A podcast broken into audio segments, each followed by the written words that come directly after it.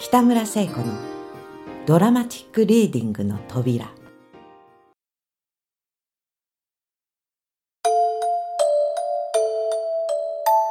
ほんの30分。いいえもっと早いくらいおやっと思ったくらいに早くご亭主が一人で帰ってきまして私のそばにより奥さんありがとうございました。お金は返していただきました。そう、よかったわね。全部？ご亭主は変な笑い方をして、ええ、昨日のあの分だけはね。これまでのが全部でいくらなの？ざっとまあ、大負けに負けて。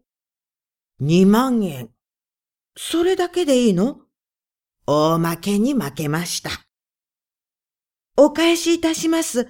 おじさん、明日から私をここで働かせてくれない？ね、そうして、働いて返すわ。へえ、奥さん。とんだおかるだね。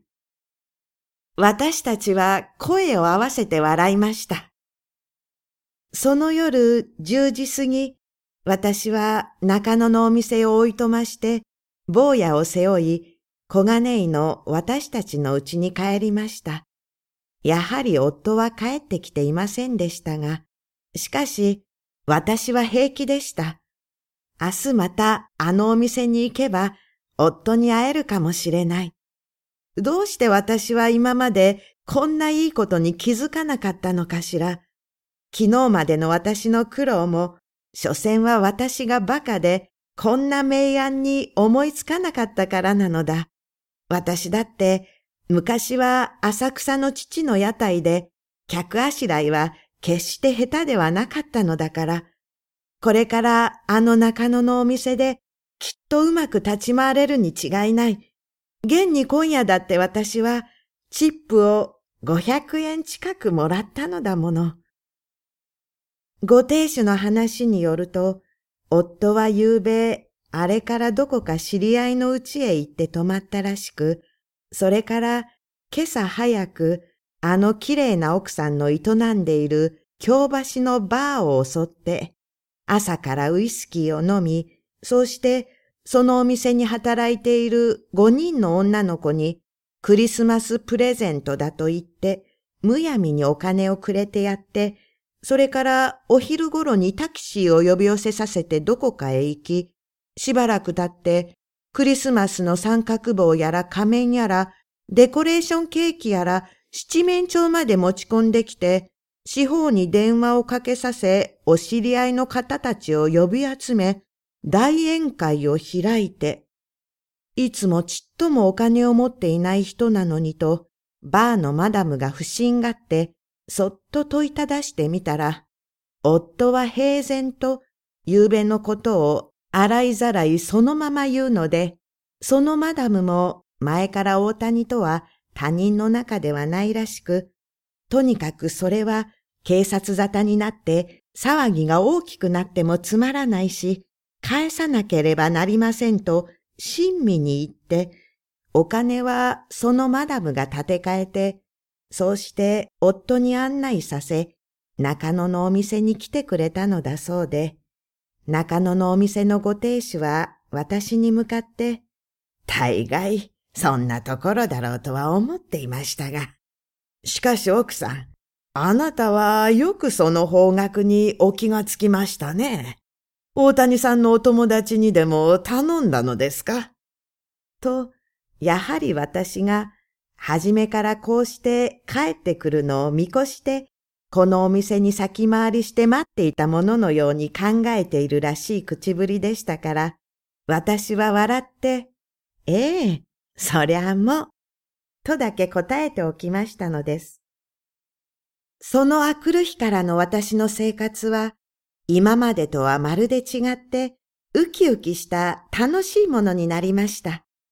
早速電髪屋に行って髪の手入れもいたしましたし、お化粧品も取り揃えまして、着物を縫い直したり、また、おかみさんから新しい白旅を二足もいただき、これまでの胸の中の重苦しい思いがきれいに拭い去られた感じでした。朝起きて坊やと二人でご飯を食べ、それからお弁当を作って坊やを背負い中野にご出勤ということになり、大晦日、お正月、お店の書き入れ時なので、椿屋のさっちゃんというのがお店での私の名前なのでございますが、そのさっちゃんは毎日目の回るくらいの大忙しで、二日に一度くらいは夫も飲みにやって参りまして、お勘定は私に払わせて、またふっといなくなり、夜遅く私のお店を覗いて、帰りませんか？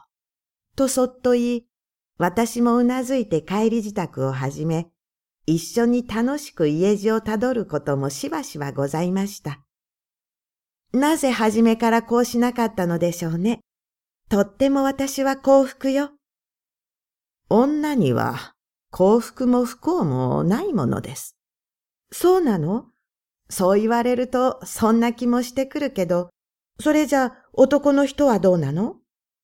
男には不幸だけがあるんです。いつも恐怖と戦ってばかりいるのです。わからないわ、私には。でも、いつまでも私、こんな生活を続けていきとうございますわ。椿屋のおじさんもおばさんも、とてもいいお方ですもの。バカなんですよ、あの人たちは。田舎者ですよ。あれでなかなか欲張りでね。僕に飲ませて、おしまいには儲けようと思っているのです。そりゃ商売ですもの。当たり前だわ。だけど、それだけでもないんじゃない？あなたは、あのおかみさんをかすめたでしょう。昔ね。親父はどう？気づいてるの？ちゃんと知っているらしいわ。色もでき、借金もでき、と、いつかため息混じりに言ってたわ。僕はね、キザのようですけど、死にたくてしようがないんです。生まれた時から死ぬことばかり考えていたんだ。皆のためにも死んだ方がいいんです。それはもう確かなんだ。それでいてなかなか死ねない。変な怖い神様みたいなものが僕の死ぬのを引き止めるのです。お仕事が終わりですから。仕事なんてものは何でもないんです。傑作も打作もありやしません。人がいいと言えば良くなるし、悪いと言えば悪くなるんです。ちょうど吐く息と引く息みたいなものなんです。恐ろしいのはね、この世の中のどこかに神がいるということなんです。いるんでしょうね。え？いるんでしょうね。私にはわかりませんわ。そう。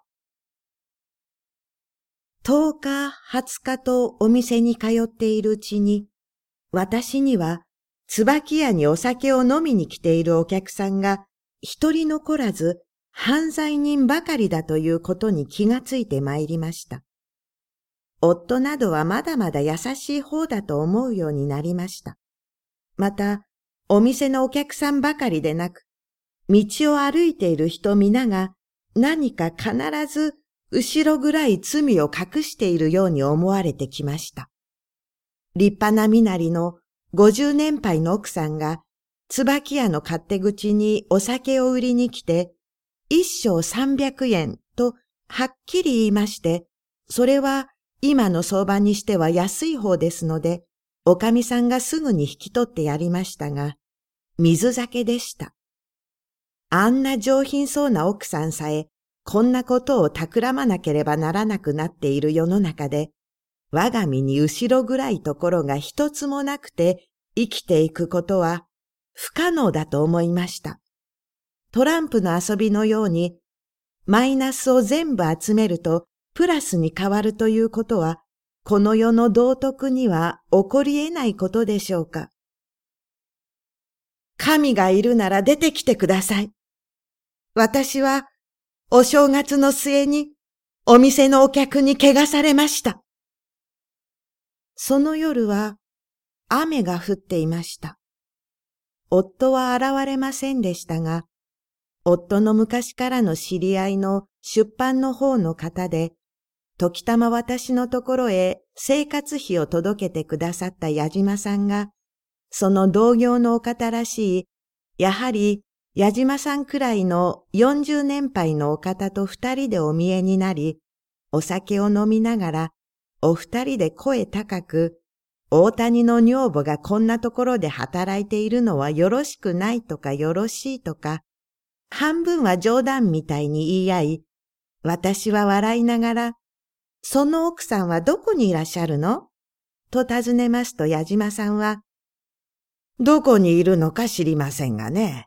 少なくとも、椿屋のさっちゃんよりは上品で綺麗だ。と言いますので、焼けるわね。大谷さんみたいな人となら、私は一夜でもいいから沿ってみたいわ。私はあんなずるい人が好き。これだからね。と矢島さんは、連れのお方の方に顔を向け、口を歪めてみせました。その頃になると、私が大谷という詩人の女房だということが、夫と一緒にやってくる記者のお方たちにも知られていましたし、また、そのお方たちから聞いて、わざわざ私をからかいにおいでになる物好きなお方などもありまして、お店は賑やかになる一方で、ご亭主のご機嫌もいよいよまんざらでもございませんでしたのです。その夜は、それから矢島さんたちは紙の闇取引の商談などして、お帰りになったのは十時過ぎで、私も今夜は雨も降るし、夫も現れそうにございませんでしたので、お客さんがまだ一人残っておりましたけれども、そろそろ帰り支度を始めて、奥の六畳の隅に寝ている坊やを抱き上げて背負い、また傘をお借りしますわ、と小声でおかみさんにお頼みしますと、傘なら俺も持っている。お送りしましょう。と、お店に一人残っていた二十五六の痩せて小柄な婚姻風のお客さんが真面目な顔をして立ち上がりました。それは私には今夜が初めてのお客さんでした。はばかり様、一人歩きには慣れていますから。いや、お宅は遠い。知ってるんだ。俺も小金井のあの近所のものなんだ。お送りしましょう。おばさん、勘定頼む。お店では三本飲んだだけで、そんなに酔ってもいないようでした。一緒に電車に乗って小金井で降りて、それから雨の降る真っ暗い道をあいあい傘で並んで歩きました。その若い人は、それまでほとんど無言でいたのでしたが、ぽつりぽつり言い始め、知っているのです。俺はね、あの、大谷先生の詩のファンなのですよ。俺もね、詩を書いているのですがね。そのうち、大谷先生に見ていただこうと思っていたのですがね。どうもね、あの大谷先生が怖くてね。うちに着きました。ありがとうございました。またお店で。ええ、さようなら。若い人は雨の中を帰って行きました。深夜、ガラガラと玄関の開く音に目を覚ましましたが、例の夫の泥酔のご帰宅かと思い、そのまま黙って寝ていましたら、ごめんください。大谷さん。ごめんください。という男の声がいたします。起きて電灯をつけて玄関に出てみますと、さっきの若い人がほとんど直立できにくいくらいにふらふらして、奥さん、ごめんなさい。帰りにまた屋台で一杯やりましてね。実はね、俺の家は立川でね、駅へ行ってみたら、もう電車がねえんだ。奥さん、頼みます。止めてください。布団も何もいりません。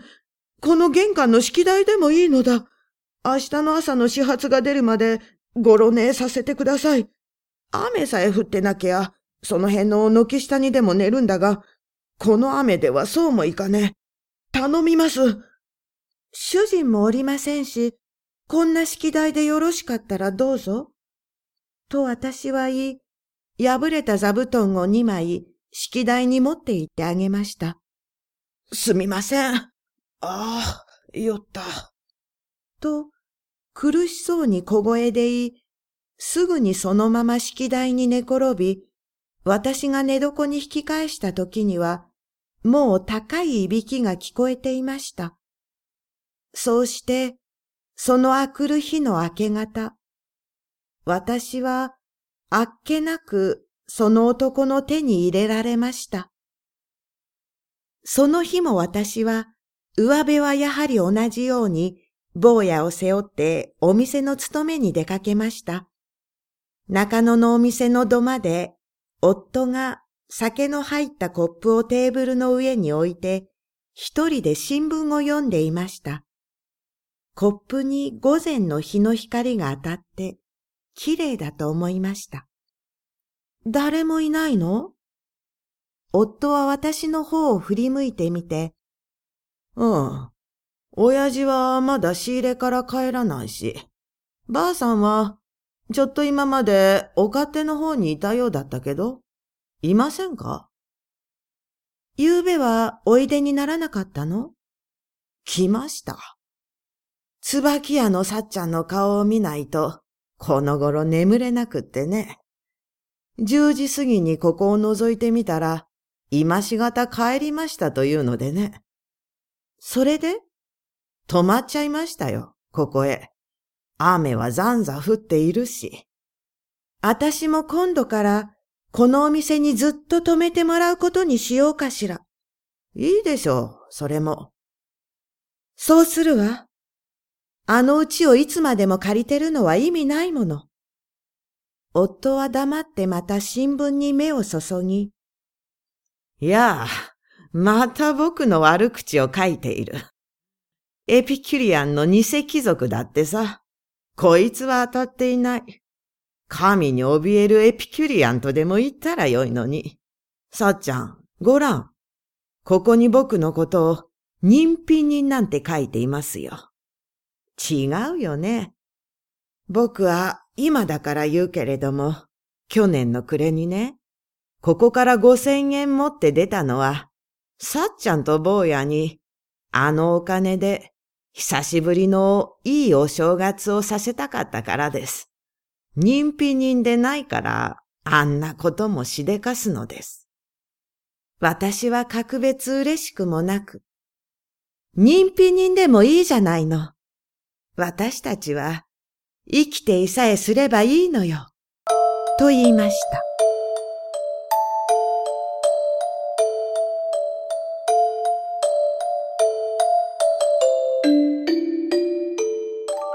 生きていさえすればいいのよ。